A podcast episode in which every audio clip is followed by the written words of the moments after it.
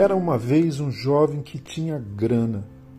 Não sabemos se era dinheiro de herança, riqueza hereditária ou se ele havia prosperado como um criador de rebanhos, como um comerciante, mas o fato é que ele estava bem na fita, por cima da carne seca, como diz o outro. Mas andava preocupado com o destino da sua alma na eternidade. Ele não tinha certeza de salvação o medo habitava o seu coração. Então ele ouviu falar de um rabi, de um mestre revolucionário, um ensino novo, uma releitura incrível da lei de Moisés e do Antigo Testamento. Ele reinventava, reinterpretava a Torá, por assim dizer, e ainda por cima o pessoal andava dizendo que ele realizava milagres absolutamente maravilhosos. Então, esse moço o Jacó de tal, o Elias de tal, o Judá de tal, o nome não importa, para ser franco.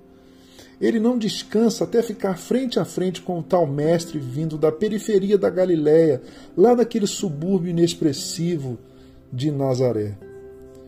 Ele corre até o nazareno famoso, ajoelha-se com verdadeira humildade e faz a pergunta que queimava, que ardia há tempos no seu coração uma pergunta que explode nos seus lábios. Bom mestre, bom rabi, o, o que é que eu tenho que fazer para ganhar o direito da vida eterna? Jesus o enquadra de cara. Para com essa conversa de bom mestre. Não faça média. Pode parar. E aí pergunta sobre os dez mandamentos, se ele os conhecia, o que quer dizer se ele praticava a lei moral do eterno. O rapaz não pestaneja, eu sigo direitinho, ao pé da letra, desde que eu era um adolescente, viu? Esse Jesus não é mesmo previsível, nada previsível. Resposta dele: Uma coisa está faltando, meu jovem. Você precisa se desfazer dos seus bens e dar tudo para a caridade. Ajude os pobres, socorra os miseráveis.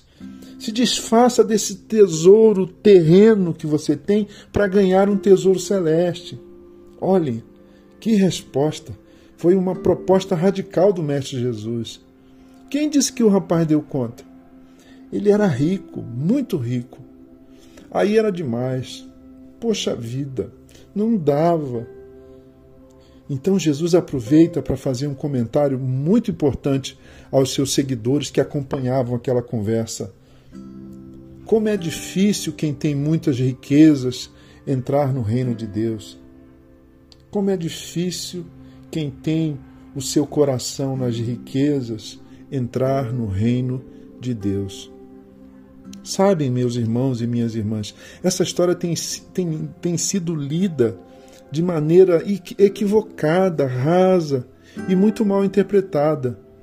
Não é uma narrativa sobre o que fazer para ser salvo, mas o que fazemos se fomos salvos. Não é uma narrativa, eu repito, sobre o que devemos fazer para sermos salvos, mas o que é que fazemos com a nossa vida se fomos salvos mostra onde está o nosso coração, se está nos valores corriqueiros e rasos desse mundo, o poder do dinheiro, por exemplo, ou nos valores eternos do reino de Deus, o poder transformador, poderosíssimo, incomparável, majestoso, glorioso, maravilhoso do amor. O amor é a coisa que falta. Nós temos sido bons religiosos, mas nos falta amor. Essa é a verdade. Precisamos admitir isso.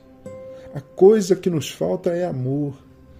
Amor radical, amor profundo, amor verdadeiro a Deus e aos mais necessitados, porque quem ama a Deus ama o seu próximo. Eu e você, eu e você, somos mais parecidos com aquele rapaz cheio de grana do que imaginamos. Ainda bem que Jesus de Nazaré olha para nós e nos ama do mesmo jeitinho que, segundo Marcos 10, 21, ele fez com aquele moço. Jesus olhou para ele e o amou. Eu sou Gerson Borges e essa é a meditação do dia.